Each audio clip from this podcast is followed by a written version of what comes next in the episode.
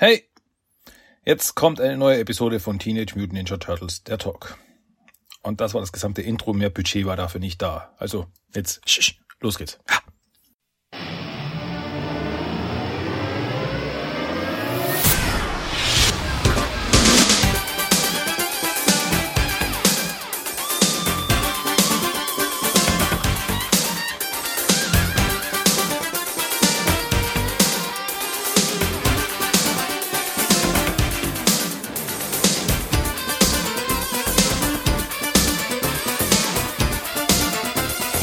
Willkommen zu Teenage Mutant Ninja Turtles, der Talk.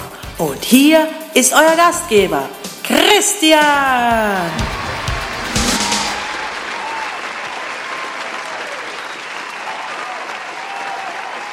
Seid mir gegrüßt, ihr grünen Köpfe. Herzlich willkommen zu Teenage Mutant Ninja Turtles, der Talk, Episode 406. Ich bin Christian, ich sag Hallo, da sind wir wieder und jetzt ist genug mit dem Höflichkeitsgetue. Jetzt setzt euch auf eure vier Buchstaben, hört mir zu, weil ich habe was zu erzählen. Kapiert? Ja, also Ruhe da hinten.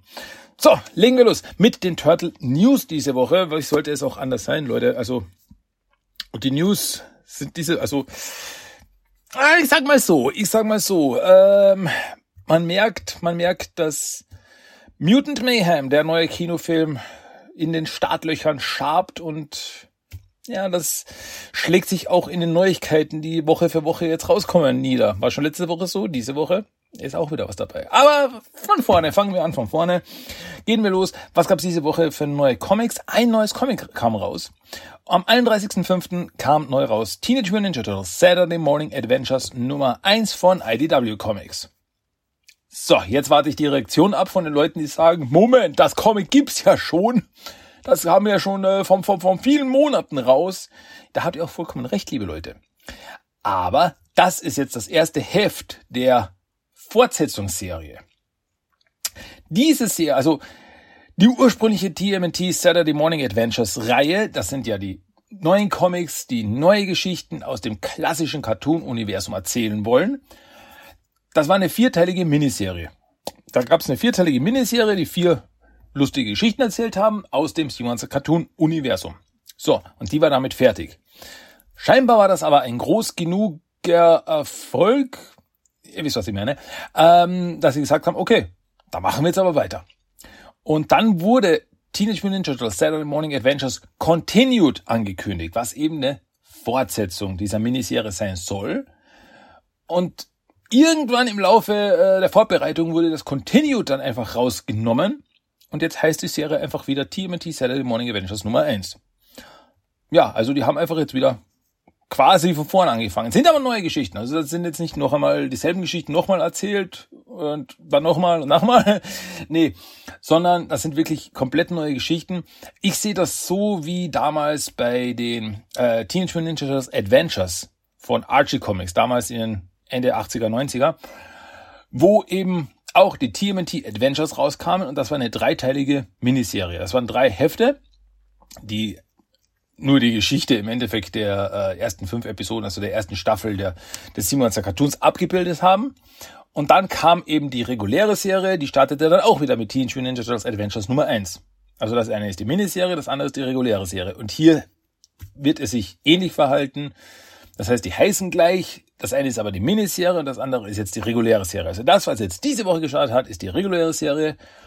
Ja, verständlich? Alles klar? Cool.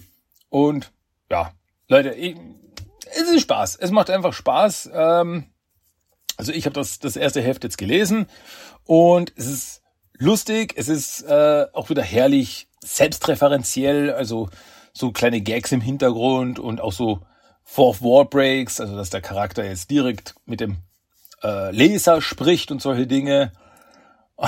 Und auch eben so, so Referenzen. Also eine kann ich ja sagen, wo die Turtles ähm, kämpfen und dann sagt der Schurke, ihr seht ihr, ich verrate nicht mal den, sagt der Schurke dann, ha, die Turtles verwenden im Kampf ihre Waffen. Also jetzt habe ich wirklich alles gesehen was ja eine Anspielung darauf ist, dass die Turtles eigentlich im Kampf nie ihre Waffen verwendet haben. Darauf hat damals auch der 2012er Cartoon Referenz genommen, so, nutzt eure Waffen, wo sie dann wirklich die Waffen verwendet haben. Das ist ja super, warum haben wir das nicht schon immer so gemacht?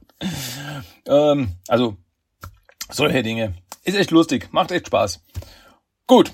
So, was auch Spaß macht, sind Actionfiguren. Und da wurden wieder neu angekündigt. Und ja, von wem könnte es auch sonst sein als von Necker.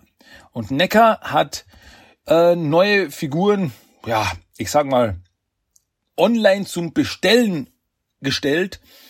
Ähm, die kann man auf der äh, Best Buy Website bestellen, also in Amerika, ja, versteht sich, aber die werden dann schon früher oder später auch woanders noch auftauchen. Und zwar äh, sehr comic-lastige neue Figuren, beziehungsweise neu, also die sind, der, der eine oder andere ist schon mal in, also nicht eröffentlicht worden, sondern eben angekündigt worden äh, bei Spiel New York Toy Fair, glaube ich, war das. Aber ein, zwei sind da dabei, die ich selbst noch nicht gesehen habe. Und zwar ist meine erste, äh, das, die erste Figur, auf die ich hier eingehen will, ist eine Figur von äh, Michelangelo as the Wanderer, also Michelangelo als der Wanderer, also als der Vagabund, wenn man so will. Und ich will ehrlich sein, ich war zuerst verwirrt. Ich habe die Figur gesehen, weil auf der Verpackung der Figur steht nur drauf The Wanderer. Also, aha. Ähm, ich muss ehrlich sein, mein erster Gedanke war Raphael. Also Raphael, weil ein, zweimal in den Original Mirage Comics, so viel kann ich ja sagen, also die Figur basiert auf den Mirage Comics. Ein, zweimal in den Original Mirage Comics hat man einen Ausblick auf Raphaels Zukunft gesehen. Und da war er, ja, hat er in Sumpf gelebt und war äh, allein und ja, sehr animalisch hat er sich da verhalten.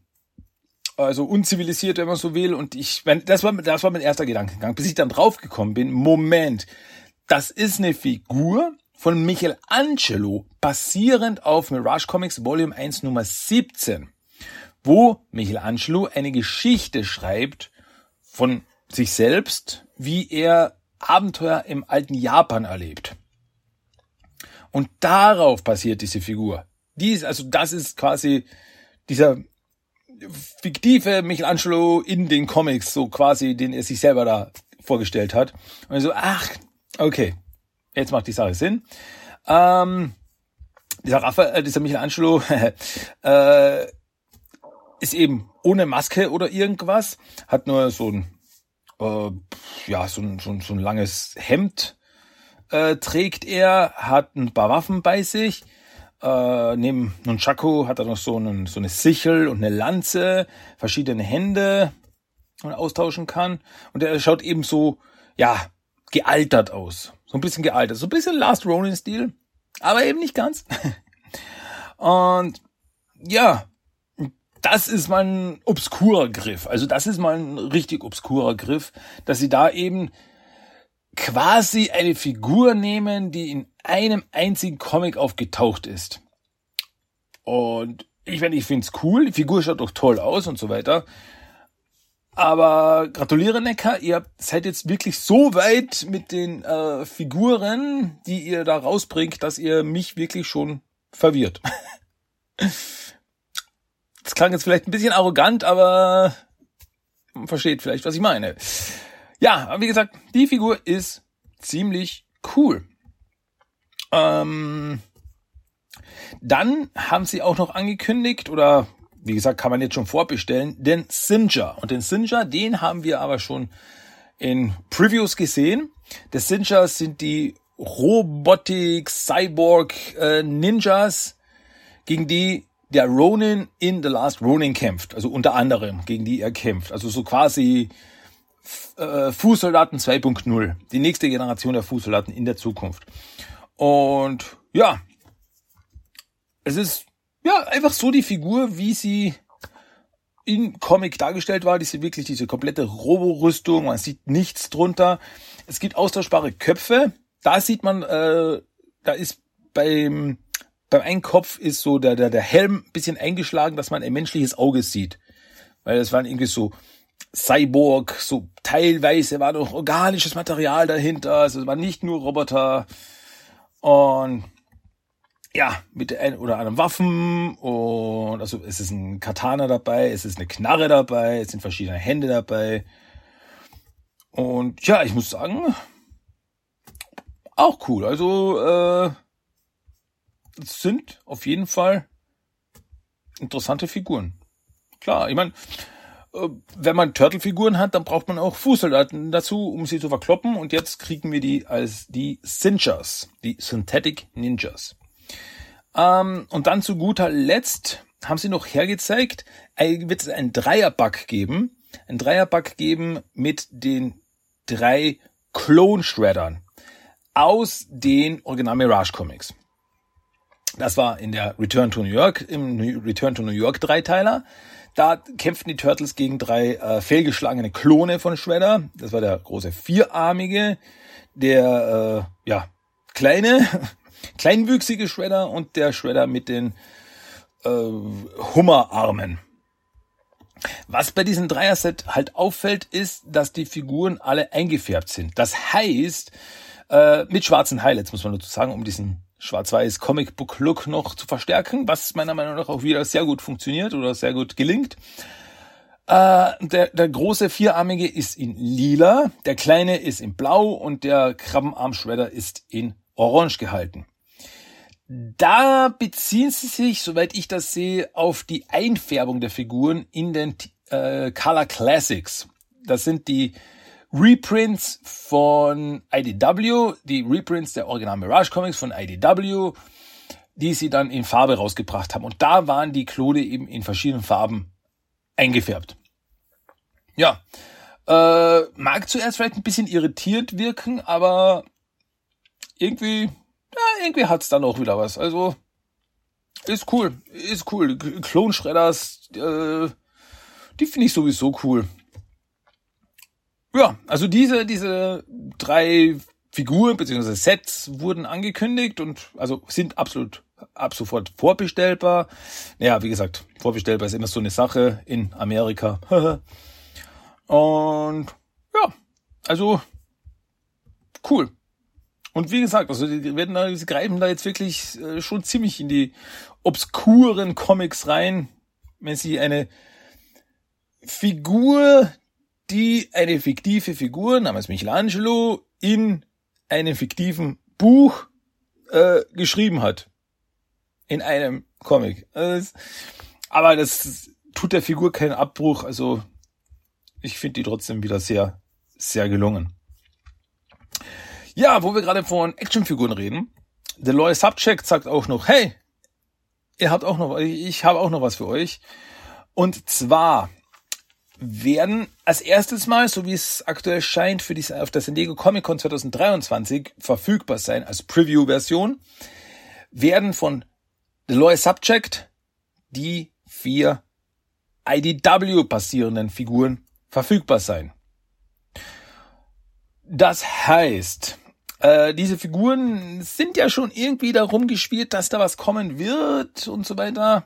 Wurde ja angekündigt, dass was kommen wird und jetzt haben wir aber Bilder dazu, zu diesen Figuren, wie sie ausschauen werden. Wie gesagt, Preview zuerst auf der San Diego Comic Con und man kann sie aber schon vorbestellen, beziehungsweise man konnte sie vorbestellen, weil, so wie ich das mitbekommen habe, sind die schon, sind die schon wieder ziemlich äh, ausverkauft. Also die Leute haben Interesse an diesen Figuren. So viel, glaube ich, sei gesagt. Und es sind die vier eben die vier Turtles, Leonardo, Donatello, Michelangelo und Raphael basierend auf den aktuellen IDW Comics, basierend auf den Designs von Matteo Santaluco. Und verdammt nochmal schauen die gut aus. Also ich bin total begeistert von denen. Die schauen einfach cool aus. Ähm, sind jetzt nicht so detailliert, wie man zum Beispiel bei Necker hat. Äh, aber absolut top. Also die schauen absolut top aus. Also die sind die sind so zwischen diesen wirklich Sammlerfiguren, diesen detaillierten Sammlerfiguren von Neckar und den, ah, das will ich jetzt gar nicht abwertend klingen lassen, den äh, Spielfiguren von Playmates Toys. Die stehen da jetzt wirklich dazwischen. Die sind so eine, so eine Mischung aus denen. Also die kann man posen, den kann man aber auch spielen. Hm. Und ja, wie gesagt, also ich finde die schon richtig cool aus. Die gefallen mir richtig gut wieder mal. Ja, Mann, oh Mann, oh Mann. Ähm, haben auch ja äh, verschiedene Köpfe, die man aufsetzen kann oder verschiedene äh, Accessoires, wie zum Beispiel Donatello hat sein Anti-Gravity Gauntlet dabei und ja, verschiedene verschiedene Sing-Dingen wie Ninja-Sterne und Waffen und so weiter. Also es ist wieder sehr stark ausgerüstet. Einzelfiguren. Einzelfiguren äh, sind beanschlagt mit äh, 29,99 Dollar und das Vierer Boxset, also alle vier zusammen im Boxset, äh, auf 119,99. Wie gesagt, zum aktuellen Zeitpunkt scheinen die schon ziemlich, wenn nicht überall sogar ausverkauft zu sein. Also, ja, also die Nachricht, das, ich glaube, die Figuren habe ich das erste Mal zum Zeitpunkt der Aufnahme vor einem Tag gesehen und jetzt Aufnahme sind die schon, so ich das gesehen habe, ziemlich ausverkauft. Aber kann ich auch nicht verübeln, weil die Figuren, ja, endlich, endlich bekommen wir Figuren basierend auf den IDW Comics. Endlich, weil das haben die Figuren endlich verdient, dass die da auch abseits der Comics etwas mehr Aufmerksamkeit wieder bekommen. Und ich hoffe, dass es nicht nur bei den Turtles bleibt. Also ich will da wirklich einen Shredder, ich will da einen Splinter. Ich glaube, wir haben schon, Shredder haben wir sogar schon in der Preview gesehen. Also der Shredder wird mit 99%iger Wahrscheinlichkeit kommen. Ich will einen Splinter, ich will einen Casey, ich will eine April, ich will einen Allobax, ich will Old Hop, ich will einen Slash, ich will einen Leatherhead, ich will sie alle. Gimme, gimme, gimme. Und ja, aber einfach das da, was kommt, super. Und so wie die Figuren auch ausschauen, passt. Passt absolut. Passt. Billig. Gibt. So. Okay. Jetzt kommen wir zu den zur nächsten äh, Sektion der News. Also ich muss das jetzt fast schon aufteilen in den News, weil jetzt kommen wir zu den Teenage Mutant Ninja Turtles Mutant Mayhem News. Und ich habe das Gefühl, das wird die nächsten Wochen nicht anders werden, dass wirklich so jede Woche eine Handvoll neue News zum Film rauskommen werden. Erstens mal haben wir Informationen bekommen zum Soundtrack, zum Score des Films. Und zwar wird der äh, Score von zwei Leuten für den Film gemacht. Und zwar von Trent Reznor und Atticus Ross. Und die beiden sind in der Filmscoring, Film-Soundtrack-Szene keine Unbekannten.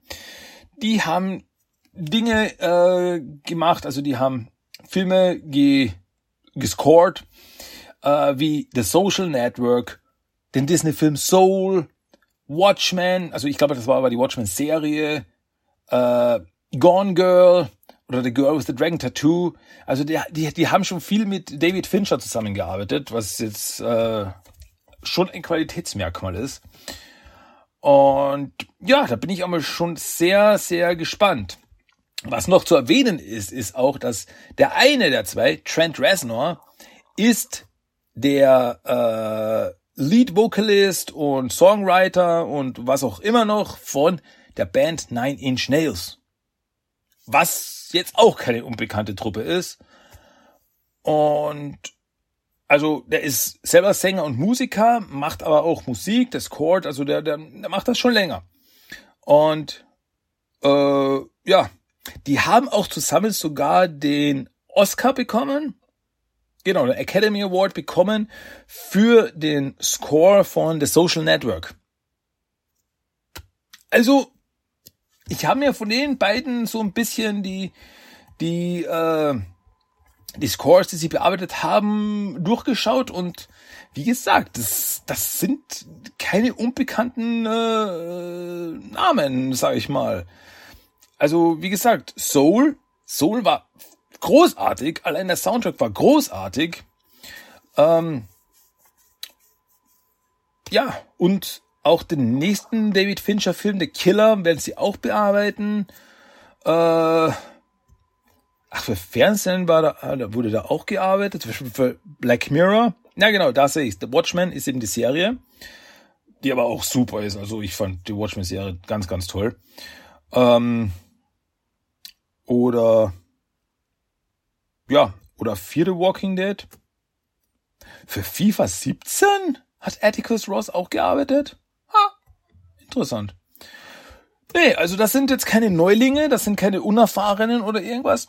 Was jetzt nicht, was jetzt auch nichts Schlechtes wäre oder sein muss. Aber die Leute, die haben schon abgeliefert. Die haben schon Dinge gemacht. Und da bin ich wirklich gespannt. Ich bin wirklich schon sehr gespannt auf den Score, weil, naja, wie gesagt, der eine Typ ist von Nine Inch Nails und Nine Inch Nails äh, ist eine ziemliche 90s Band. Und Turtles, 90s, da sieht man schon Schnittpunkte. Deswegen, ich bin da wirklich sehr gespannt. Ich bin da wirklich sehr gespannt, wie dann die Musik im Film selbst sein wird. Aber die Zeichen stehen schon mal gut. Ähm, was auch noch gut ausschaut, sind ein paar neue Poster, die rausgekommen sind. Ja, wir hatten letzte Woche ein paar neue Poster zum Film. Wir kriegen diese Woche ein paar neue Poster zum Film. Wobei diese Poster sind dieses Mal äh, ja etwas äh, anders, weil auf den Postern sieht man nicht einen Turtle drauf. Es sind so, wie soll ich sagen, so stilisierte Poster. Äh, es sind vier Poster, für jeden Turtle ein Poster. Und ja, auf jedem Poster sehen wir eine der Turtle-Waffen. Das heißt, auf dem einen Poster ist äh, ein Katana, auf dem anderen ist ein Sai und so weiter und so fort. An den Waffen gebunden sind die ja die Pandanas in den jeweiligen Farben. Das heißt, am Katana hängt ein blaues Bandana und es ist jeweils auch immer nur ein ja irgendwie quasi ein, Hintergrundobjekt noch dabei. Also es ist sehr minimal, minimalistisch gehalten, aber das sind so Poster, die ich mir wirklich vorstelle, wenn ich die im Kino so nebeneinander sehe. Wirkt das total. Wirkt das total so, Turtle, Turtle, Turtle, uh, alle vier Turtles aufgereiht. Das heißt, wir haben auf der, auf der einen Poster haben wir Leonardos Katana und das Katana schneidet gerade durch eine Pizza. Das ist alles. Auf dem anderen haben wir Raphael Sai, das in einer Kassette steckt. So quasi, als würde er die, die Musikkassette gerade aufdrehen wollen, weil das Band rausgegangen ist. Und jeder, der unter äh, 20 Jahren alt ist, wird jetzt keine Ahnung haben, wovon ich rede. Musikkassetten, das waren so Dinger, die gab es vor CDs. CDs, das war das Ding, das wir vor Streaming hatten. Und Kassetten, bei denen ist öfters mal, äh, da war ein Band und das Band ist öfters mal rausgegangen. Und dann hat man irgendwas nehmen müssen, wie einen Stift und eine Nagelfeile und hat das aufdrehen müssen, damit das Band sich wieder einfädelt. Ich hoffe, das ist jetzt ein bisschen verständlich für die Kiddies da draußen. Und ebenso steht Raphael Sai drin, als würde er gerade eine Kassette aufdrehen wollen. Dann sehen wir äh, Michelangelo und Chaco auf einer Wäscheleine hängen. Im Hintergrund hängen auch noch ein paar Schuhe auf dieser Wäscheleine oder auf der nächsten Wäscheleine besser gesagt. Und dann haben wir noch Donatellos äh, Bostab, der ja gerade einen Kanaldeckel aufspreizt. Das heißt, das ist ein Kanaleingang und der Kanaldeckel lehnt sich auf den Bostab drauf. Also so komplett minimalistisch, aber alles, was irgendwie mit Turtles in Verbindung gebracht wird. Also ich kann da wirklich alles irgendwie mit Turtles in Verbindung bringen. Pizza ist klar. Die Kassette, Musik, so 90er Musik, 80er, 90er Musik, so äh, Street Music, Hip-Hop, Rap, so in die Richtung kann ich das beziehen. Michelangelo mit, ja, da hängen Dinge auf einer Wäscheleine. Das ist so ein totales äh, äh Street-Dingens. Ja, das klingt komisch, wenn das ein 40-Jähriger sagt. So ein Street-Dings. Ähm, also so, ja, kann auch, kann auch in die Richtung von äh, Gangs gezogen werden, weil wenn irgendwo jemand seine seine seine äh, Schuhe aufhängt, ist das so ein Zeichen, so hier ist eine Grenze äh, von einer Gang, von einem Ganggebiet, so irgendwie, also so so Urban Style. Und klar, Kanaldeckel ist auch klar. Also das cool. Ja, nein, nein, ich find's ja, also einzeln, die einzelnen Poster, ich meine, klar, wenn jetzt einer sagt, so Raphael ist mein Lieblingsturtle, deswegen will ich das Raphael-Poster. Coole Sache. Aber trotzdem, ich glaube, einzeln so, mm, okay, cool, aber wenn die nebeneinander, wirklich diese einzelnen Bilder nebeneinander und dann ist nur noch der Schriftzug Teach Me Ninja Turtles Mutant Mayhem, only in theaters, August 20, äh, August 2nd, so, Mann, ähm, und dann eben diese vier Poster nebeneinander. Wenn ich das in der Lobby in einem Kino sehe, Hammer. Hammer. Ich glaube, das schaut super cool aus. Hm. Ja. Und dann kommen wir zum, ja, ich würde mal sagen, Höhepunkt dieser Woche. Das, auf das wir schon hingefiebert haben. Und zwar am 31.05., das war der Mittwoch, kam er endlich raus der zweite Trailer zu Teenage Mutant Ninja Turtles Mutant Mayhem. Oh Mann, oh Mann, oh Mann, oh Mann. Und ich war wieder bisschen nervös, als ich davor saß und gewartet habe, wann ist endlich 15 Uhr? Weil der Trailer wurde angekündigt, also hieß es, kommt um 15 Uhr raus, wie schon beim letzten Mal war. Und dann saß ich davor und aktualisieren, aktualisieren, aktualisieren. Und dann war er da und ich habe mir angeschaut und habe mir gedacht, das ist verdammt cool. Das ist verdammt cool. Aber trotzdem hat der Film noch seine Geheimnisse. Und das ist gut so. Weil, ähm, ich muss jetzt ein bisschen was anderes noch sagen. Also ich muss jetzt so sagen, weil es gibt nämlich, die Sache ist die, es gibt zwei Trailer. Also es gibt, es wurde ein neuer Trailer veröffentlicht in zwei Versionen. Es gibt eine internationale Version, das dann auch die deutsche Version ist, und es gibt eine US-Version. Also eine englischsprachige US-Version des Trailers. Und die internationale Version, die dauert eine Minute und 15. Die US-Version dauert zwei Minuten 28. Die dauert eine Minute, nee, sogar mehr, mehr als eine Minute länger als die internationale Version. Warum das so ist, das weiß ich nicht. Keine Ahnung, warum es da Unterschiede gibt zwischen den zwei Versionen. Aber ja, ja, was soll ich sagen? Also, wie gesagt, der ersten Trailer, ähm, den, den, den, als ich den, den, den, den internationalen Trailer gesehen habe, habe ich mir gedacht, okay, äh, ich krieg wieder mehr ein bisschen, noch ein bisschen mehr ein Feeling für den Film. Ähm, aber trotzdem habe ich noch nicht alle Informationen. Das sind noch Sachen so, hm, weil andere Charaktere, die wir wissen, von denen wir wissen, dass sie im Film irgendeine Rolle spielen werden, haben wir noch immer nicht gesehen. Zum Beispiel Baxter Stockman. Wir wissen, dass Baxter Stockman im Film vorkommt, im Englischen gesprochen von Giancarlo Esposito, aber er taucht im Trailer nicht auf. Wir sehen ihn jedenfalls nicht. Ah, es kann sein, dass er so in einem Frame, so im Hintergrund kurz irgendwie so halb zu sehen ist, aber hm, vielleicht, aber er, er hat keine Sprechrolle oder irgendwas im Trailer. Solche Dinge. Ähm, ja, und sonst gibt's eben erstens mal zum Artstyle muss ich nicht viel sagen. Ich mit mit jedem Frame, den ich mehr von diesem Film sehe, desto mehr verliebe ich mich in den, in den Stil des Films. Ich finde den Artstyle super. Äh, ich weiß, er wird immer wieder mit Into the Spider-Verse oder eben den Spider-Verse-Filmen ver, ver, äh, verglichen. Ähm, war ich am Anfang auch dabei, weil so eben dieser Comic-Stil aber je mehr ich ihm sehe und jetzt aktuell, wo Across the Spider-Verse ins Kino gekommen ist, äh, wo ich da wieder mehr Promo, Trailer und so weiter sehe, habe ich mehr einen direkten Vergleich und ich sage, ja, Ähnlichkeit ist da, aber es ist doch sein eigenes Ding. Es ist noch, also es ist einfach dieser Kritzelstil, den dieser, den, den Turtles hier hat. Dieser wirklich, also der ist für mich noch comichafter als die Spider-Verse-Filme. Noch comichafter. Weil in Bewegung und so weiter sind so, so, so diese Blur-Lines, die einfach so nachgezogen werden, als, als hätte man vergessen, die auszuradieren oder so weiter. Und das gibt den Ganzen einen ganz eigenen Flavor. Und das finde ich, also das finde ich ganz toll. Dann äh, der Humor, der jetzt auch wieder im Trailer rüberkommt. Da sind ein paar Sachen dabei. Also ich habe wieder, da musste ich wieder laut lachen. Ähm, so gibt es eine Szene, wo äh, ja, das ist auch so ein Ding. Also die, die, die, die, die Brüder untereinander.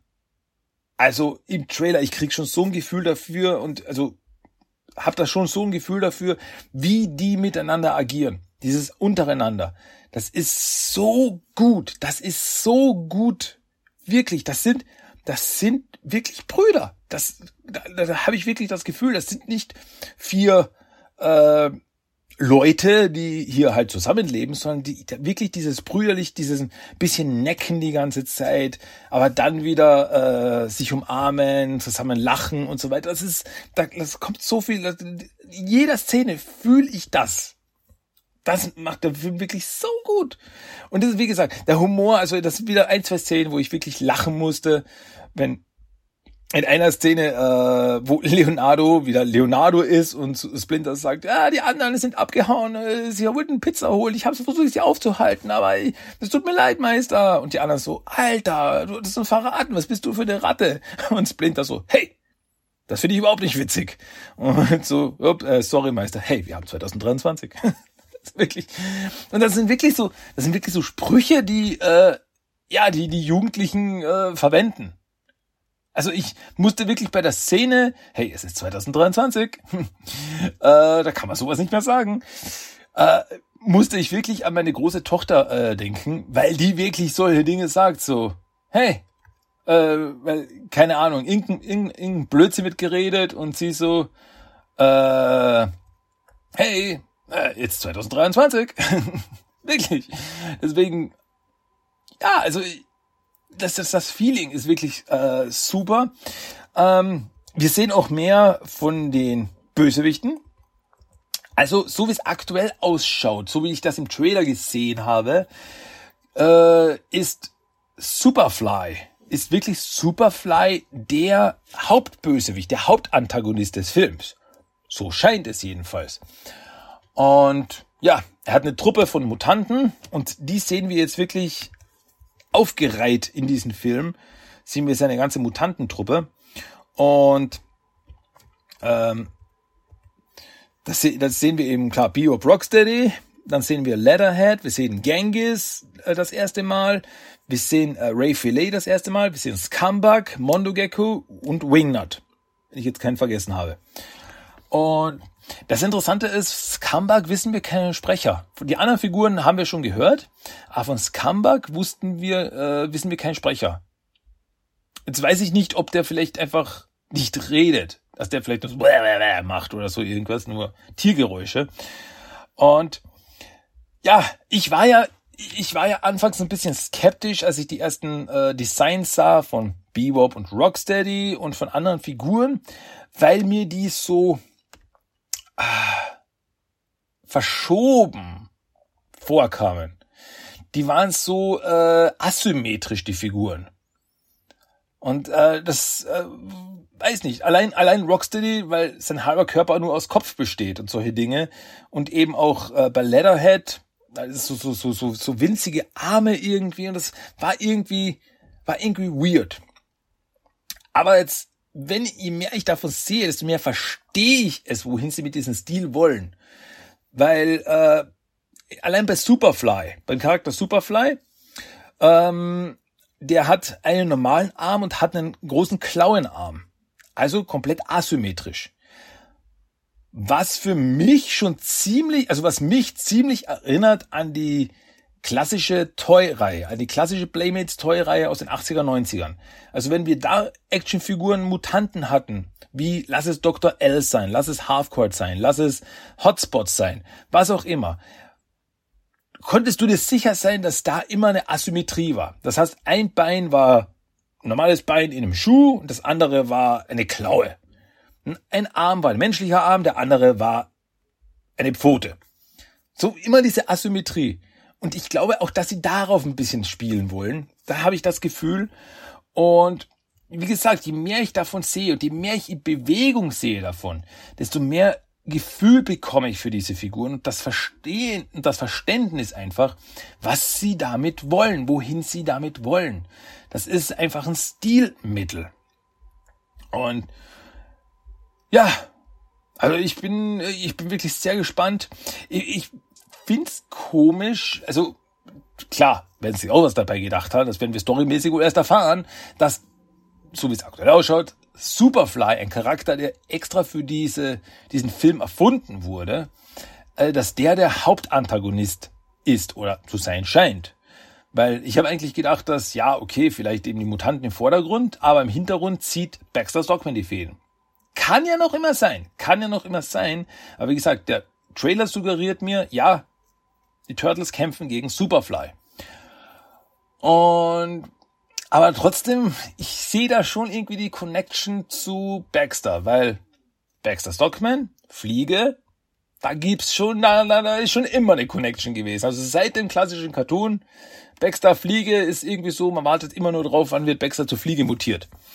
Und ja, was jetzt, was ich jetzt nicht sage, dass eben äh, Baxter und Superfly dieselben Figuren sind, weil allein sind verschiedene Sprecher. Das glaube ich jetzt nicht, aber dass da irgendwie Baxter trotzdem im Hintergrund ist, ah, wir werden sehen, wir werden sehen. Also ich bin wirklich gespannt. Ja, so grundsätzlich scheint doch die Story auf das abzuzielen. Die klassische Turtle-Story. Die Turtles äh, wollen von der Gesellschaft akzeptiert werden. Ist jetzt nichts Neues, wollen von der Gesellschaft akzeptiert werden und deswegen stellen sie sich Superfly, weil irgendwie Superfly aktuell der Superschurke ist äh, und sie wollen ihn stoppen, damit die Gesellschaft sieht, hey, die haben uns geholfen, yay, das sind unsere Freunde. Das ist so in die Richtung, dass sie das in die Richtung spielen. Und ähm, ja, ist jetzt nichts Neues. Ist jetzt, ist jetzt keine neue Story im ja, Turtle-Kosmos. Aber ich finde oder ich finde jetzt irgendwie und habe das Gefühl irgendwie, dass dadurch, dass diese Turtles eben noch sehr jung sind, hat das noch ein bisschen mehr Gewichtung. Dass sie eben eigentlich, ja, wirklich noch Kinder sind. Die eigentlich, wir wollen eigentlich nur Kinder sein. Wir wollen eigentlich da draußen spielen und so. Und dadurch wirkt das noch ein bisschen, äh, ja, trauriger eigentlich. So kommt das für mich rüber. Also wirklich, wirklich, finde ich wirklich faszinierend. Aber trotzdem sind wirklich ein paar Sachen drinnen. Ähm, also, äh, Splinter, zu Splinter gibt's auch, äh, von Splinter sieht man auch mehr jetzt im, äh, im Trailer. Sehr interessant ist, dass äh, Splinters Synchronstimme im Trailer, also die deutsche Synchronstimme, ist die Synchronstimme von Jackie Chan, weil Splinter wird im Original von Jackie Chan gesprochen und das weiß nicht, ob es im endgültigen Film dann auch so sein wird, aber das funktioniert schon gut, weil ich habe da gleich Jackie Chan im Ohr und sehe Splinter und das überlappt sich dann. Ist herrlich.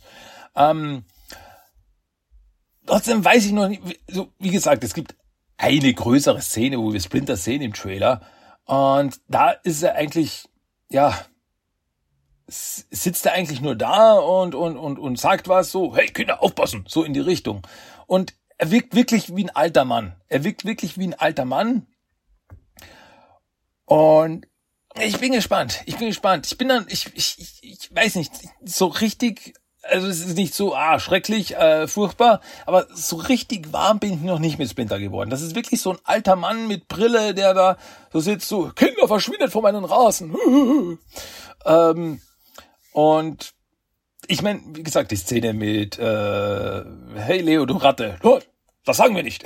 das, ist, das war schon witzig. Aber ich bin gespannt, ob Splinter noch seinen äh, ja, Ninja-Meister-Moment bekommt dann im Film. Oder ob er wirklich so quasi der Ninja-Meister ist, der in, der in Pension ist. Der in Rente ist. Wir werden sehen, wir werden sehen. Ich bin gespannt. Und ja, eine Sache ist auch noch, ähm, ja, wir sehen auch, wir sehen auch im, im, im US-Trailer, die Szene gibt's nicht, da werden die Turtles irgendwie umzingelt von Militärtypen mit Knarren oder Polizei mit Knarren. Wenn die Turtles irgendwie umzingelt, da kriege ich, da habe ich auch schon ein bisschen so äh, Protection Force Vibes bekommen. So, uh, Agent Bishop. Hm, hm. Ja, vielleicht gibt's da noch eine Überraschung. Weiß nicht, also das, das ist zum Beispiel auch so ein Moment, den ich nicht zuordnen kann. So, okay, wie passt das jetzt in die Story rein?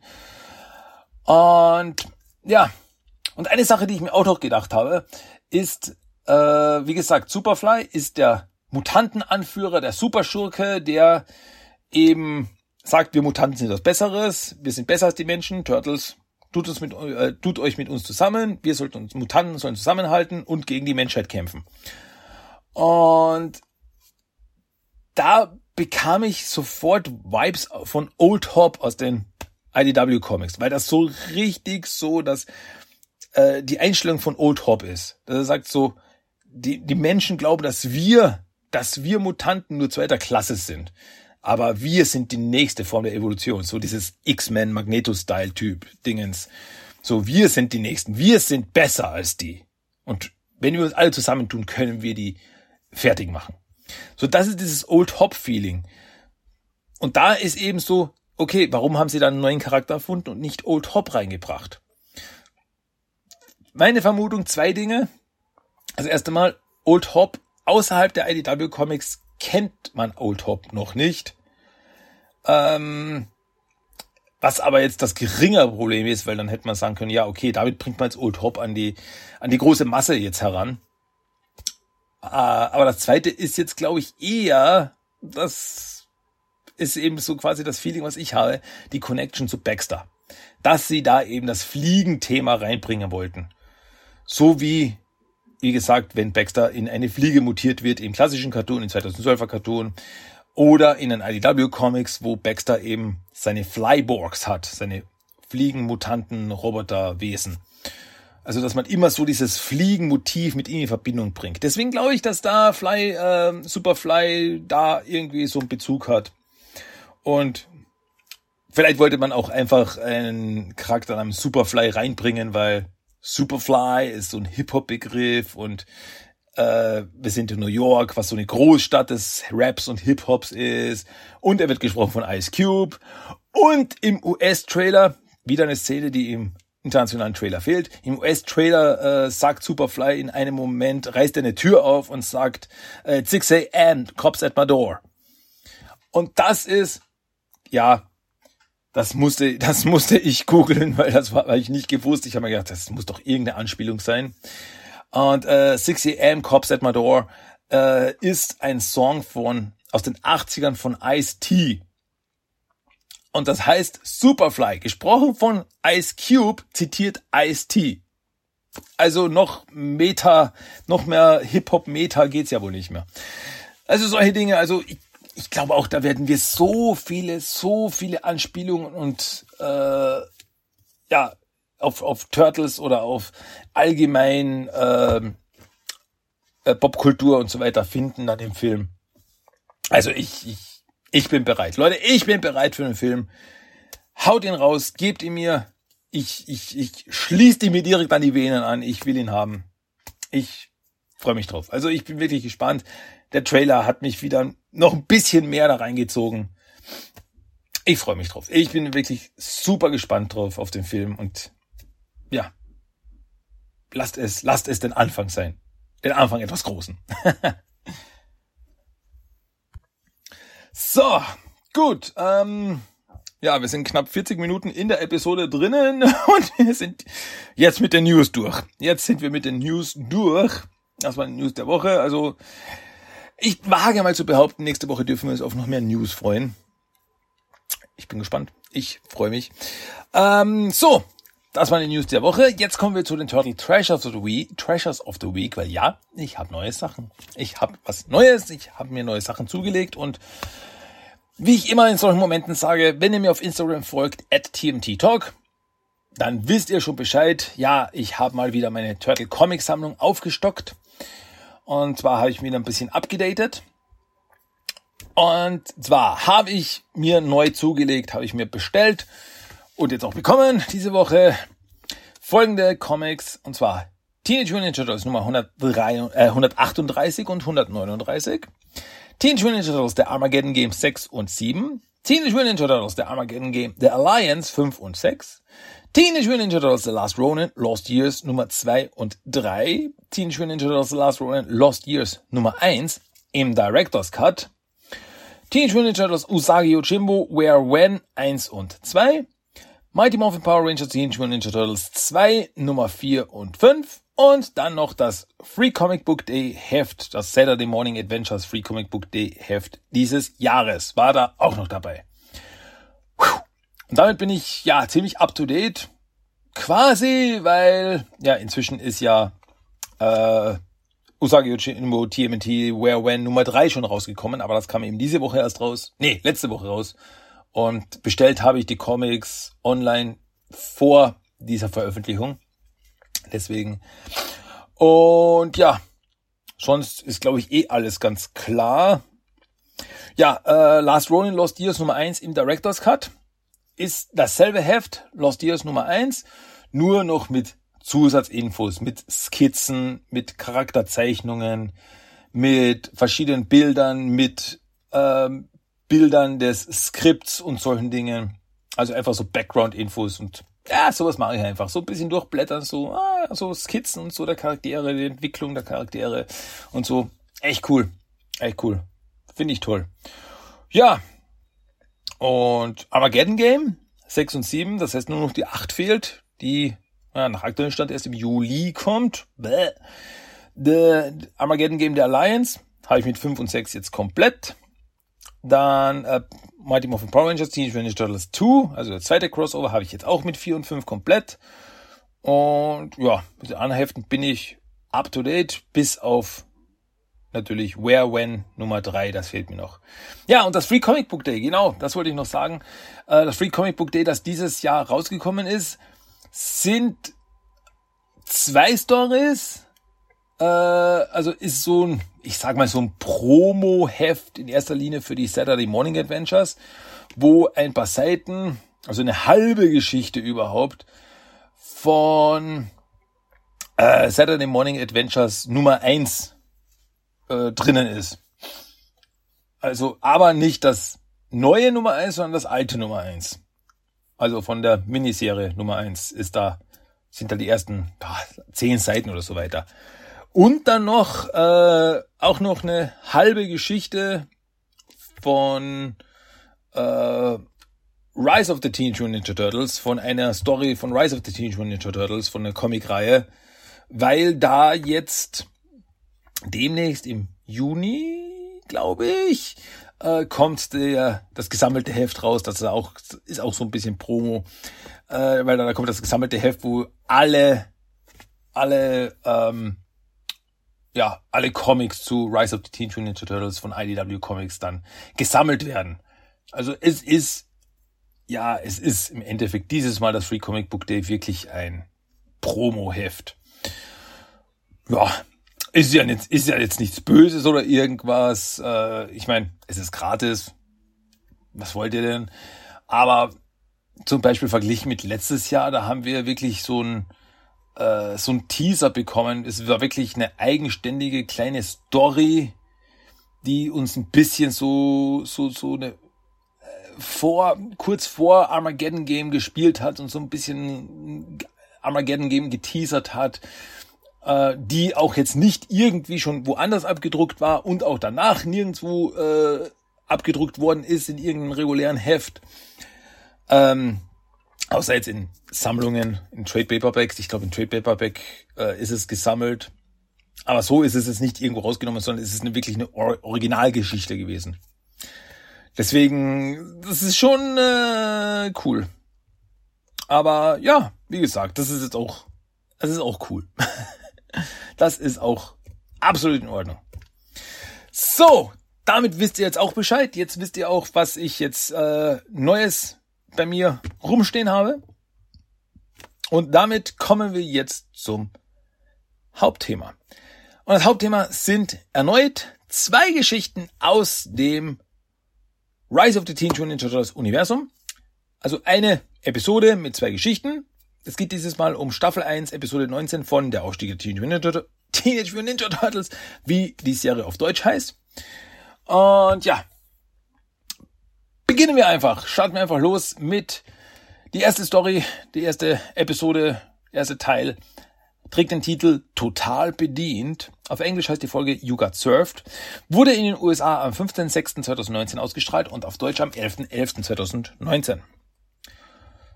So, die Episode beginnt des Nachtens in New York. Und wir sehen, wie ein paar mysteriöse Wesen auf die mysteriöse Pizzeria zugehen. Ja, wir sind schon wieder bei der mysteriösen Pizzeria, der Laden von äh, Senor Hueso. Und eben dieser Senor Hueso ist gerade bei der Arbeit in der Pizzeria. Und da, kam, da kommen dann diese mysteriösen Wesen, die wir nur so im Schatten gesehen haben, kommen dann rein. Und Senor Hueso erkennt sie als die Meister der Grausamkeit. Und das sind so drei, sag mal, Trollmädchen, die wirklich gestylt sind und ausschauen, als würden sie direkt aus MTVs Jersey Shore rauskommen. Wenn euch das was sagt wirklich so hochgestylt, Wimpern und, und Lippenstift und so Pelzmantel und so richtig so. Und das sind die, die, die Meister der Grausamkeit. Und ja, Senior Hueso hat vergessen, dass die kommen. Die haben sich angekündigt für ein Schurkenbanden-Meeting. Und sie wollen sofort bedient werden. Dann sehen wir Leonardo und Mikey, die über die Dächer laufen. Und sie sind beide auf dem Weg zur Pizzeria. Und sie laufen dabei um die Wette, wer als erster ankommt. Und das ist so ein Thema, das sich durch die ganze Episode zieht, dass Leonardo und Mikey sich die ganze Zeit anstacheln und die ganze Zeit äh, ja Wettbewerb miteinander veranstalten und die ganze Zeit Wetteifer miteinander. Und ja, sie kommen dann gleichzeitig bei der Pizzeria an und Hueso wartet auch schon auf sie, weil er braucht ihre Hilfe. Weil sie so, okay, wer gehört verprügelt? Niemand gehört verprügelt, Leute. Ich brauche eure Hilfe. Weil er ist drauf, er ist ihm, ist ihm eingefallen, dass er die zwei Schurkenbanden Zwei Yokai-Schurkenbanden, die Meister der Grausamkeit und den Meister der Barbarei, hat er für denselben Abend gebucht. Und die beiden Banden sind Todfeinde. Und wenn die beiden aufeinandertreffen, wenn die beiden Banden sich sehen, werden sie das Restaurant demolieren. Und das möchte Hueso verhindern. Und daher braucht er die Hilfe von Leonardo Michelangelo als Kellner und Koch, weil sein Personal hat gekündigt, sobald sie davon erfahren haben, dass die beiden Banden gleichzeitig im Restaurant sind. Die wollten nichts mit denen zu tun haben. Also okay. Leo und Mikey bekommen dann Kellner-Outfits und sie sollen eben die beiden Banden bedienen und immer darauf achten, dass sie sich gegenseitig nicht sehen. Weil, wie Hueso sagt, meinen Körper können sie, kann man reparieren, aber mein Herz ist in diesem Restaurant. Und das darf nicht zerstört werden. Also willigen Mikey und Leo ein und sagen, hey klar, Hueso, hey, wir sind Buddies, wir helfen dir. Aber die Waffen weg. das war gleich das erste so, Waffen, sofort weg. Keine Waffen. So. Während sich Hueso um die Meister der Grausamkeit kümmert, kommen dann die Meister der Barbarei herein.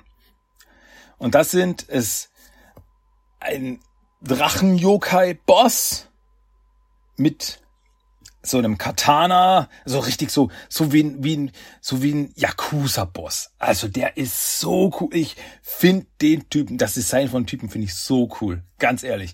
Das ist richtig so ein, so ein etwas gealterter äh, äh, äh Yokai-Yakuza-Typ. Und äh, an seiner Seite hat er zwei Schlangen-Yokai-Typen als Bodyguards. Hueso stürmt gleich zu ihnen so, ah, willkommen, Herr Meister, ah, nehmen Sie Platz, nehmen Sie Platz. Und er hat nämlich so eine Faltwand aufgebaut vor die äh, Meister der Barbarei, damit die eben nicht sehen, wer da bei der Tür reinkommt. So, damit sie da nichts mitbekommen. Und ja, dann kommen Mikey und Leo rein, um ihre Arbeit zu machen. Und Mikey kümmert sich sofort um die Meister der Barbarei. So, ja, was kann ich für Sie tun? Und Leo will Mikey aber ausstechen. Also, haha, nee, ich mache mir jetzt blieb bei Ihnen. Ich bin der bessere, ich bin der bessere Kellner. Also, wie gesagt, das ist dieses Thema. Sie wollen sich dauernd gegenseitig übertrumpfen. Und sie fangen an, den jeweils anderen schlecht dastehen zu lassen. Als Mikey dann, als Leo versucht, die Meister der Barbarei zu bedienen, ihm die Hose runterzieht, stolpert dieser wirft die äh, Faltwand um, hinter der die Meister der Grausamkeit sind, und jetzt sehen sich die beiden Gruppen. Also das Ganze, das Ganze haltet sie auseinander, hat ungefähr zwei Minuten lang angehalten. Und klar, die sehen sich jetzt und gleich so, oh, ihr, oh, ihr, und wollen gleich aufeinander losgehen. Aber bevor es dazu kommt, geht Leonardo zwischen und so, hey, chillt und schmeißt ihnen die Speisekarten hin. Und so, Mikey gleich so empfiehlt eine, äh, empfiehlt eine Pizza. Äh, also geht, Mikey geht rüber, nimmt ihnen die Speisekarte wieder weg und sagt so, ha, Speisekarte, nee, ich habe was viel Besseres, das ist ein Spezialgericht. Eine Pizza mit Schafskäse und dem und dies und jenes und so. Und also, oh, das klingt aber köstlich.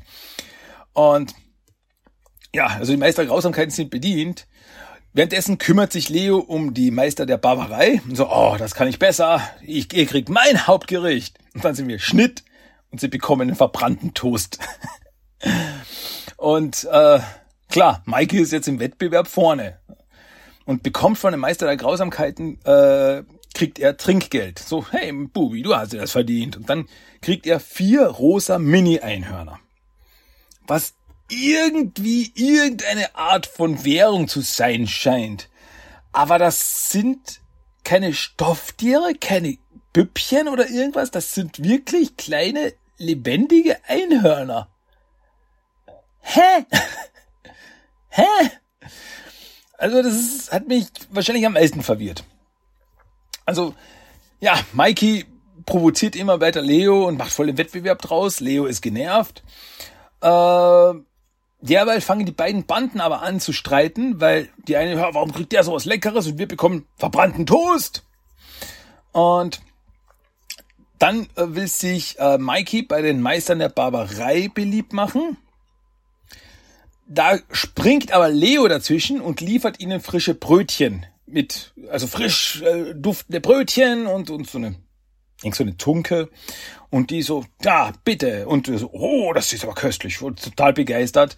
Dann kriegt Leo fünf Einhörner. Haha, fünf, das ist einer mehr als vier. Und jetzt ist Mikey sauer und meint so, okay, jetzt reicht's. Wer am Ende dieses Abends die meisten Einhörner bekommt, der ist der Beste. Also, volle Energie. Beide laufen in die Küche. Volle Energie, fangen sie an zu kochen und wirklich, so stilisiert, wirklich so mit starken schwarzen Kontrasten. Das ist wirklich so, sie bewegen sich super schnell, so richtig Anime-Stil, so schnipp, schnipp, schnapp, schnapp, schnapp, koch, koch, koch, koch, koch. Und dann äh, produzieren sie äh, Sandwiches und Suppe und ja, alle begeistert, oh, köstlich, köstlich, köstlich und die Einhörner, die sie bekommen, stapeln sich. Man sieht nur so, wenn immer mehr, immer mehr, immer mehr.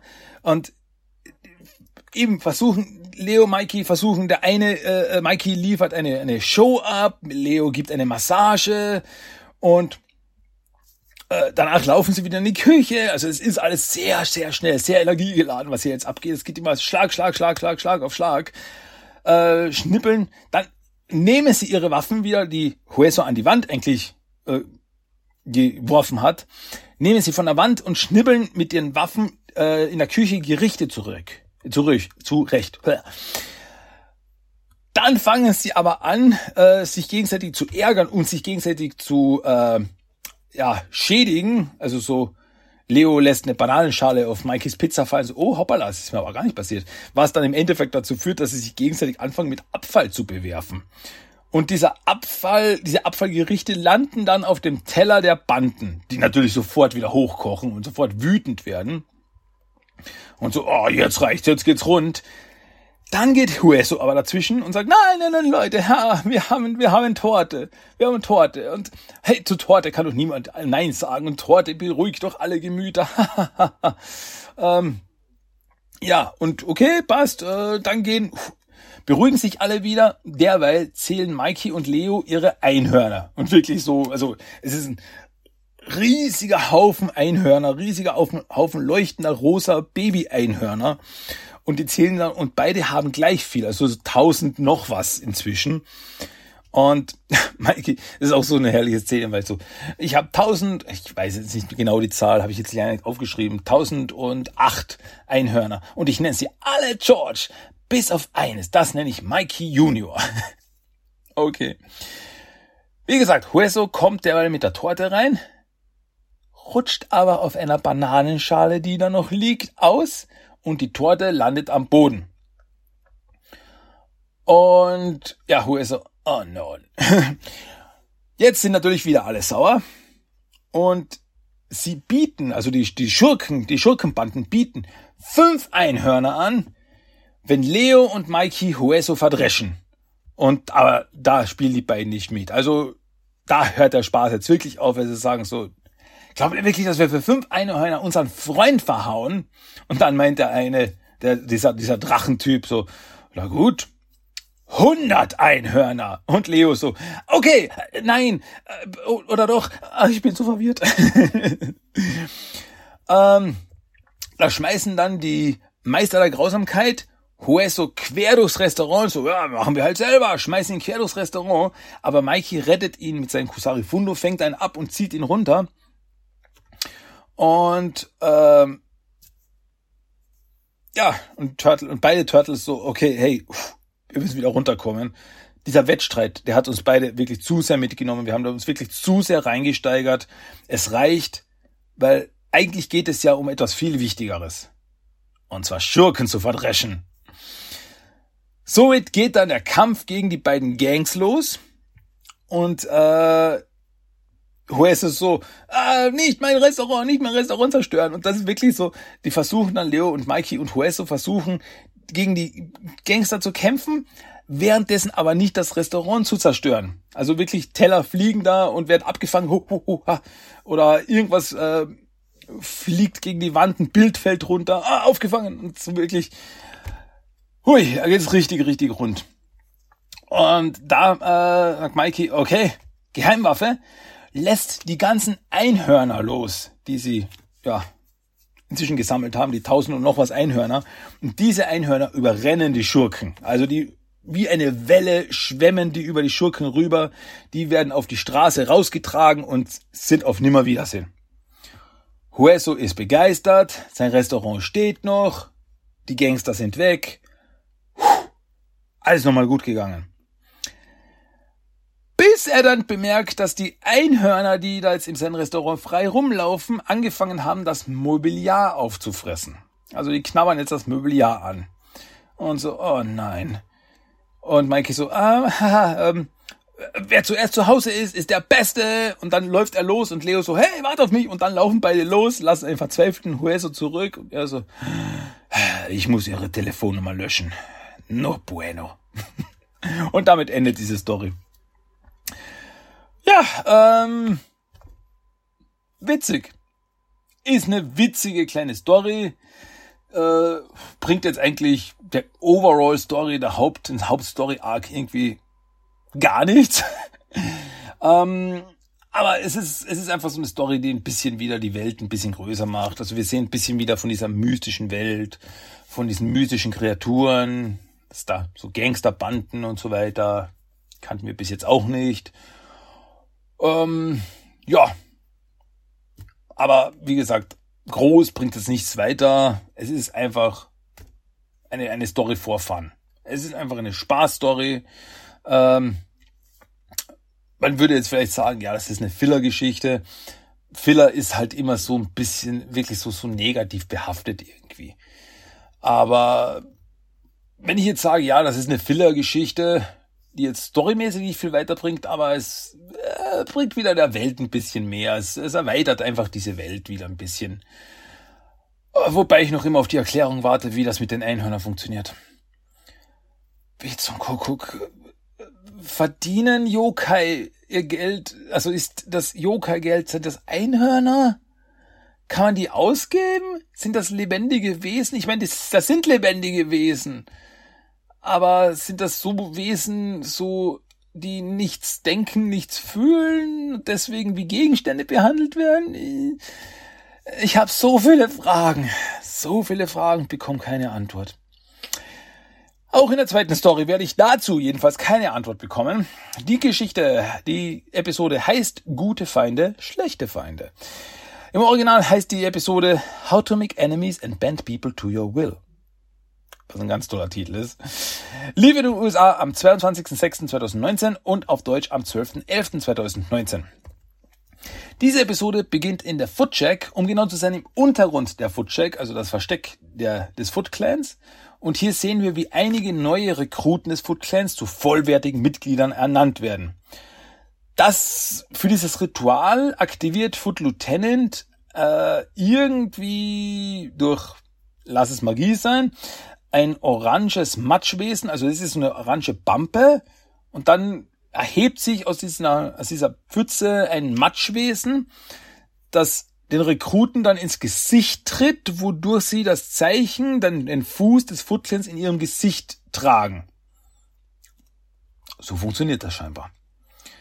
Und äh, Baron Draxum und Foot Recruit beobachten das Ganze und ja, Baron Draxum, das ist lächerlich.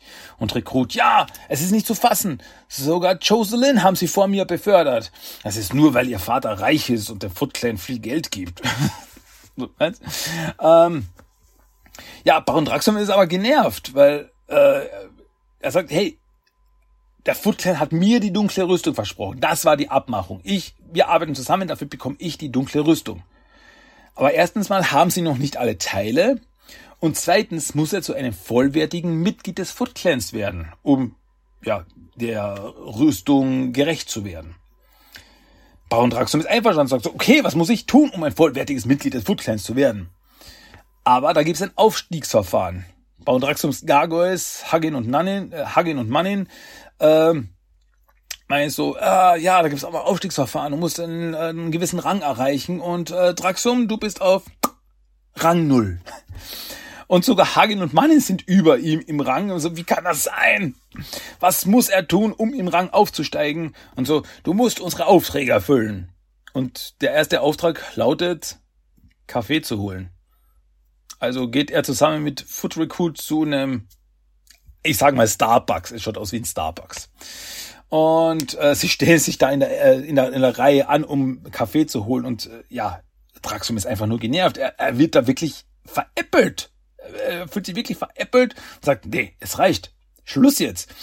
Aktiviert ein, eines seiner Monster und das Monster attackiert die ganzen Menschen, alle Menschen flüchten und er schnappt sich einfach den ganzen Kaffee und sagt, ich warte nicht in der, ich warte nicht in der Schlange, ich nehme es mir einfach. So. Ähm, zurück, ja, zurück bei dem, beim Foot Clan liefert er eben den Kaffee ab, zusammen mit Recruit und meint so, okay, hier ist der Kaffee, kriege ich jetzt die dunkle Rüstung? Und so, warte, warte, warte, warte. Heute Nacht steht eine Mission an. Und für diese Mission, um ein weiteres Teil der Rüstung zu bekommen, sollen äh, Draxum und Foot Recruit Ausschau für die Speer halten. Im botanischen Garten, in dem das Teil irgendwo versteckt sein sollte.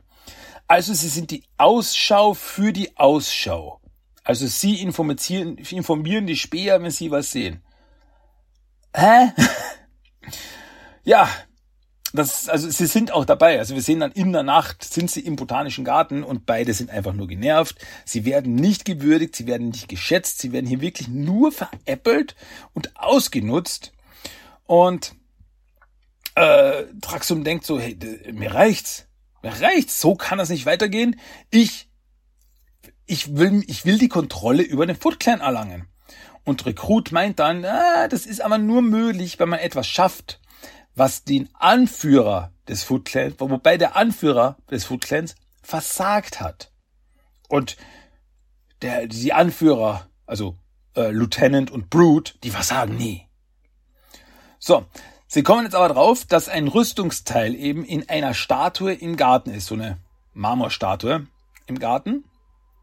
Und äh, Draxum und Recruit beobachten Brute und Lieutenant und sehen dann auf einmal aber in einem anderen Gebäude des Gartens die vier Turtles rumstehen. Also was machen die denn hier? Dem sollten wir nachgehen. So. Wie sich aber herausstellt, sind die Turtles gar nicht da wegen des Foot Clans. Die wissen gar nicht, dass der Foot Clan da ist. Sie sind da für eine Mutprobe. Raphael will nämlich an der stinkendsten Blume der Welt riechen, die Titanwurz. Und ja, und wirklich so, äh, Raphael so, ich riech daran wie ein Boss. Und dann steckt er seinen ganzen Kopf in die Blüte der Blume und so. Und ja, geht dabei fast drauf, kippt um, kotzt fast. Nee, kotzt nicht nur fast, er kotzt wirklich. Und so, wow, wirklich beeindruckend. Ähm, ja, Recruit und Draxum beobachten sie und Recruit will dann nicht mehr warten. Springt auf die Turtles zu, will sie attackieren. Die, oh, was ist du da? Weichen aus, eigentlich nur einen Schritt zur Seite. Sie springt an den Turtles vorbei, zerschnitzt mit ihrem Schwert die Pflanze, die äh, Titanwurz, wird dann von der Pflanze im den Schleimsaft, der da in der Pflanze ist, voll geschleimt und ja, voll gestunken. Und liegt dann fertig am Boden. Und ja, aber Rekrut springt sofort wieder auf, so, ah, ich mache fertig und fängt an, die Turtles zu jagen und die zappeln da rum und hüpfen da rum und jagen sich rum und fangen, spielen fangen. Und währenddessen mit einem Grinsen schleicht äh, Baron Draxum davon. Dieser aktiviert dann einen Feueralarm und die Wächter, die Wachen, Schrägstrich Gärtner des Gartens werden wach und so, ein Notfall!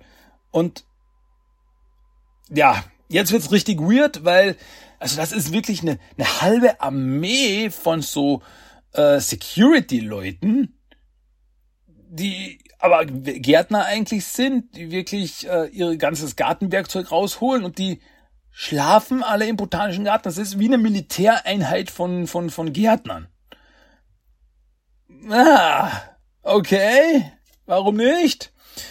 Und ja, die bemerken eben, die stürmen raus, sehen den Foot Clan im, im botanischen Garten, stürmen auf ihn zu und es kommt zum Kampf. Also die prügeln sich richtig gegenseitig. Der Anführer dieser Gärtnertruppe hört aber das Chaos im Haus, wo die Titanenwurz steht. Und er so, oh nein, ich muss Jewel retten. Jewel ist scheinbar der Name, der, die er dieser Pflanze gegeben hat, stürmt rein. Turtles kämpfen gegen Foot Recruit, sehen dann aber, dass im Garten der Foot Clan gegen die Wachen kämpft und äh, meine so, hm, vielleicht sollten wir da lieber mitmachen.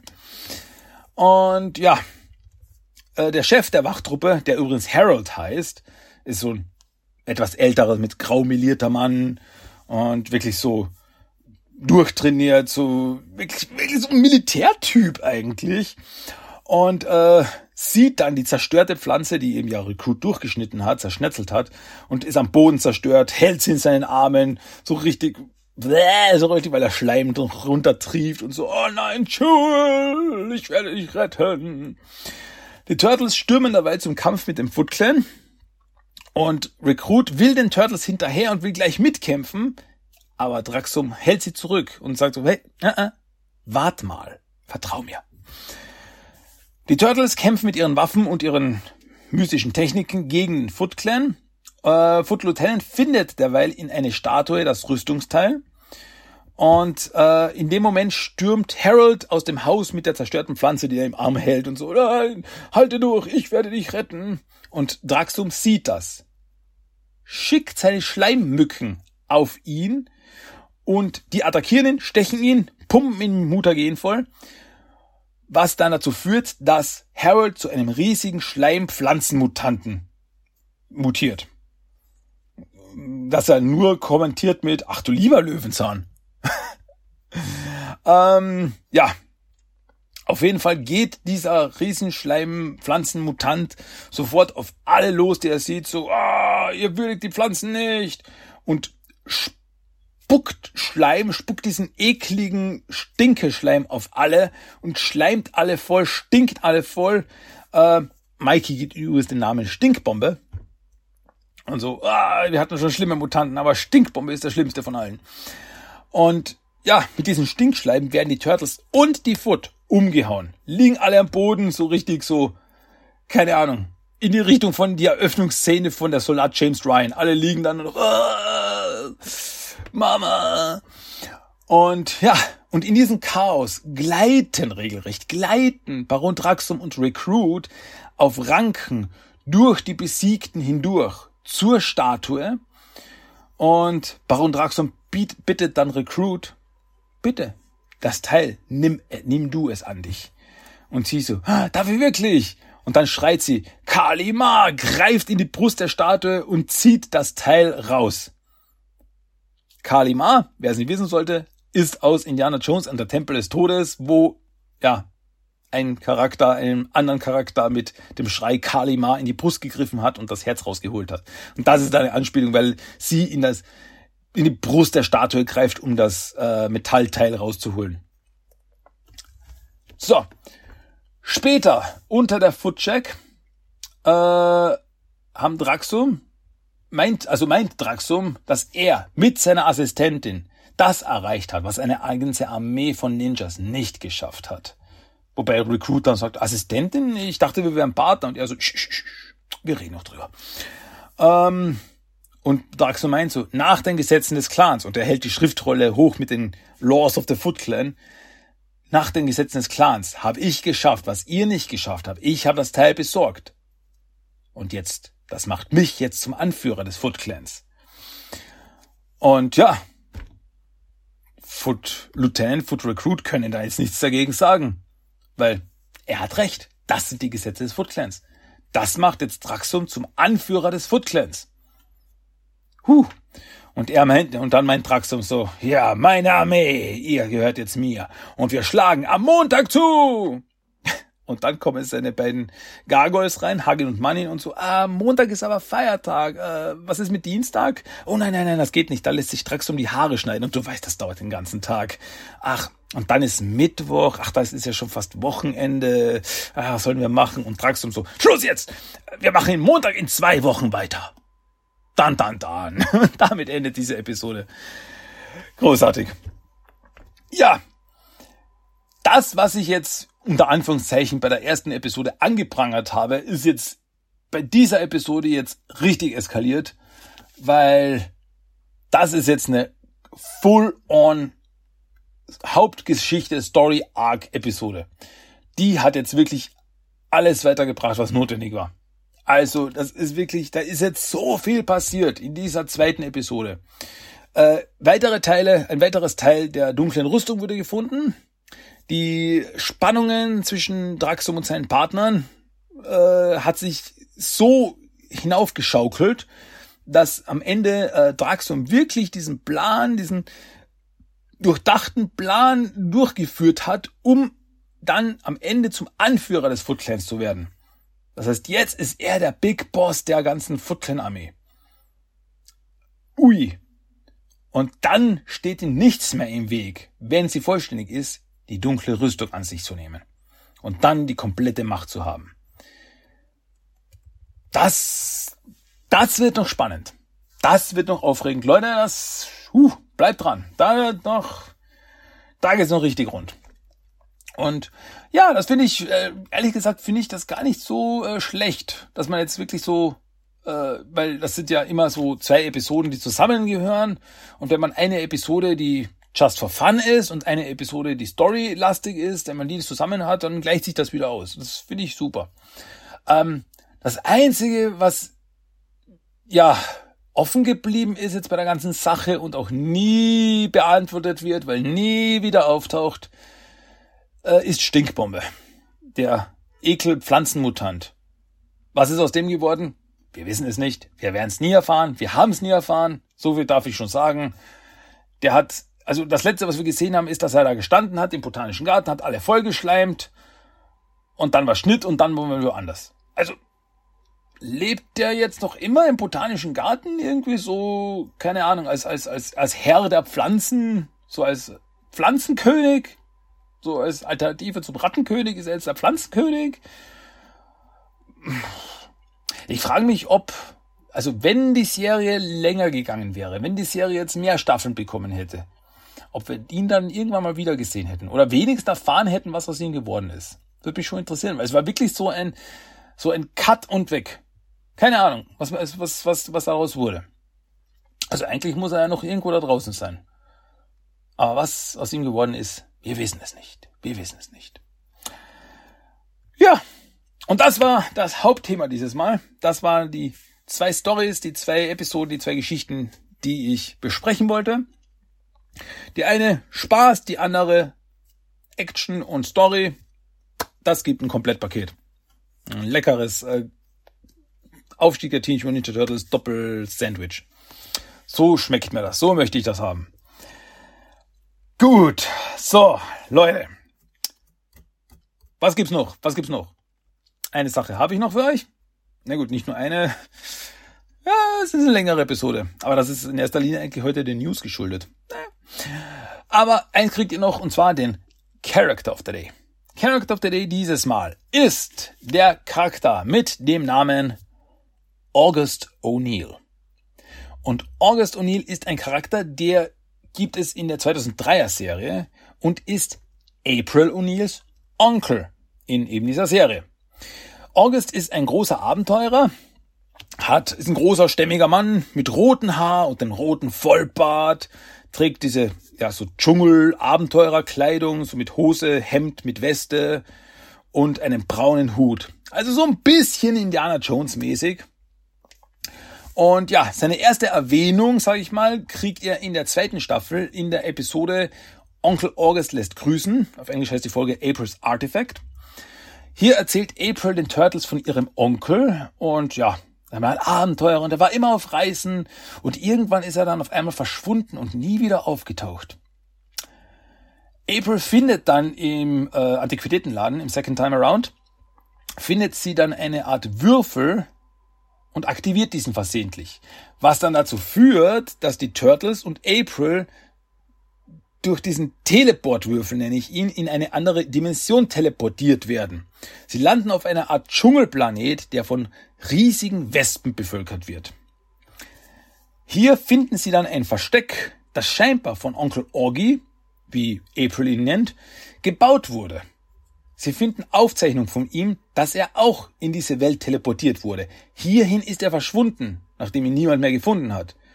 Scheinbar auch mit diesem Würfel ist er dann da gelandet.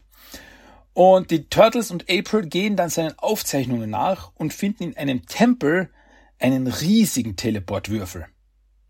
Aber blöderweise in diesem Tempel, das ist das, das Hauptnest dieser Riesenwespen und auch die Wespenkönigin ist dort. Nach einem Kampf schaffen es die Turtles und April, den Würfel korrekt einzustellen und sich wieder zurück nach Hause zu teleportieren. Scheinbar hat August auch versucht, mit diesem Würfel wieder nach Hause auf die Erde zu kommen, wurde aber dann von der Wespenkönigin angegriffen, wodurch er falsche Koordinaten eingegeben hat und er dann irgendwo landete. Irgendwo in einer anderen Dimension, undefiniert wo. Aber April schwört, ihren Onkel wiederzufinden.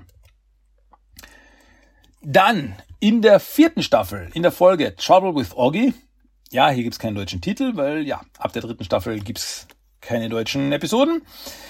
Äh, in dieser Episode kommt Aprils Schwester Robin zu Besuch bei April. Als diese ihre Mails an Aprils Computer checken will, bekommt sie seltsame Meldungen. So, oh nein, das ist ein Virus. So, und ja, April so, oh, ich kenne da jemanden, der schaut sich das mal an. Dieser jemand ist natürlich Donatello. Dieser untersucht das und findet heraus, dass diese komischen Meldungen, die April auf den Computer empfängt, Nachrichten von niemand anderer, anderem als Onkel August sind, aus einer anderen Dimension.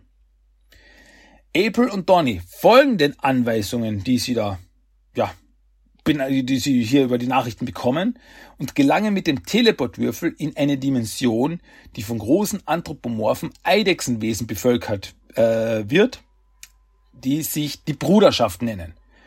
Und mittendrin bei denen ist ein, den sie nur als der Zauberer bezeichnen, den sie nur als den Zauberer bezeichnen. Und das ist niemand anderer als Onkel August.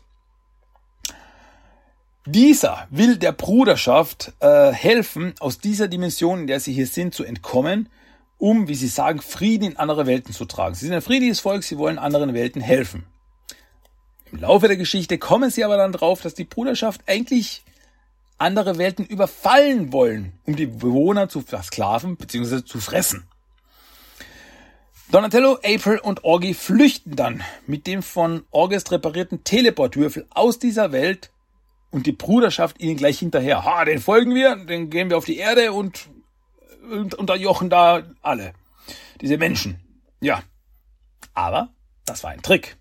Weil alle landen, werden teleportiert in die Dimension mit den Riesenwespen. Donatello, April und August zerstören dann den Teleportwürfel dieser Welt, nachdem sie sich erneut wegteleportiert haben und lassen damit die Bruderschaft zurück in dieser Welt gestrandet, wo sie jetzt nicht mehr wegkommen und nie wieder was Böses tun können.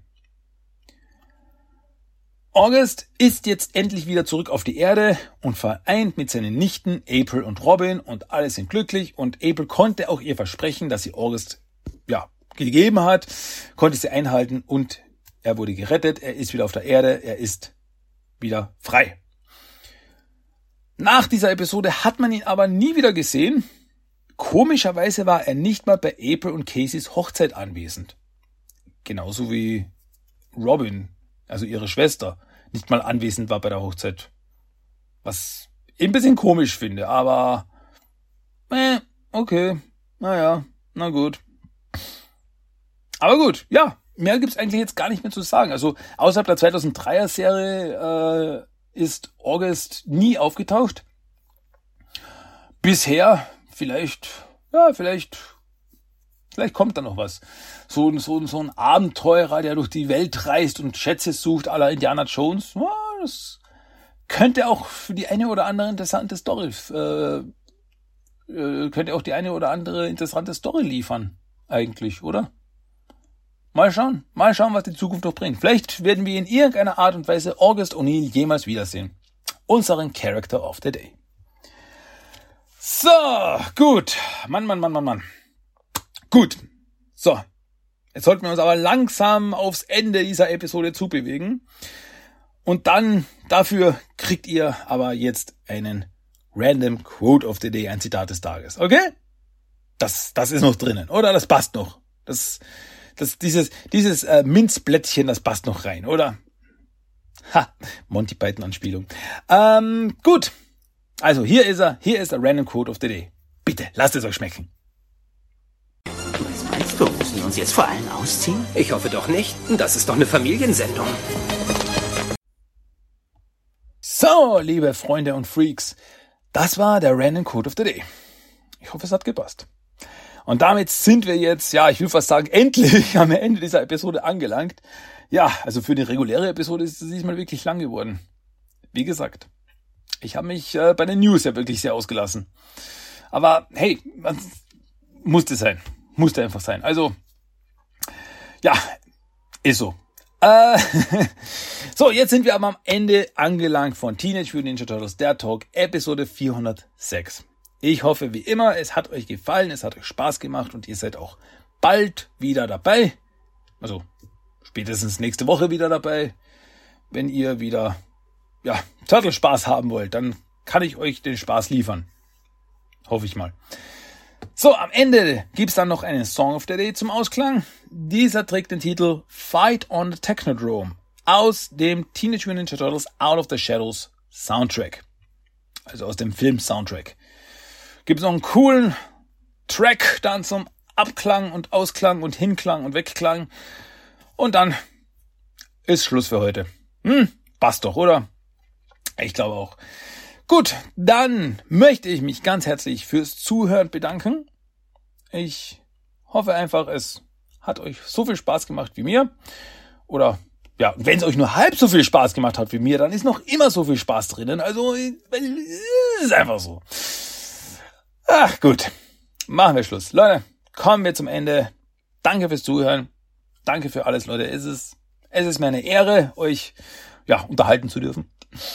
Und es ist mir eine Freude, über Ninja Turtles quatschen zu dürfen. Jederzeit und überall und überhaupt und sowieso. Also in dem Sinne, ich verabschiede mich. Ich bin Christian. Ich sag gute Nacht, auf Wiedersehen und tschüss und ciao und bis zum nächsten Mal. Macht's gut, Leute. Tschüss. Ciao.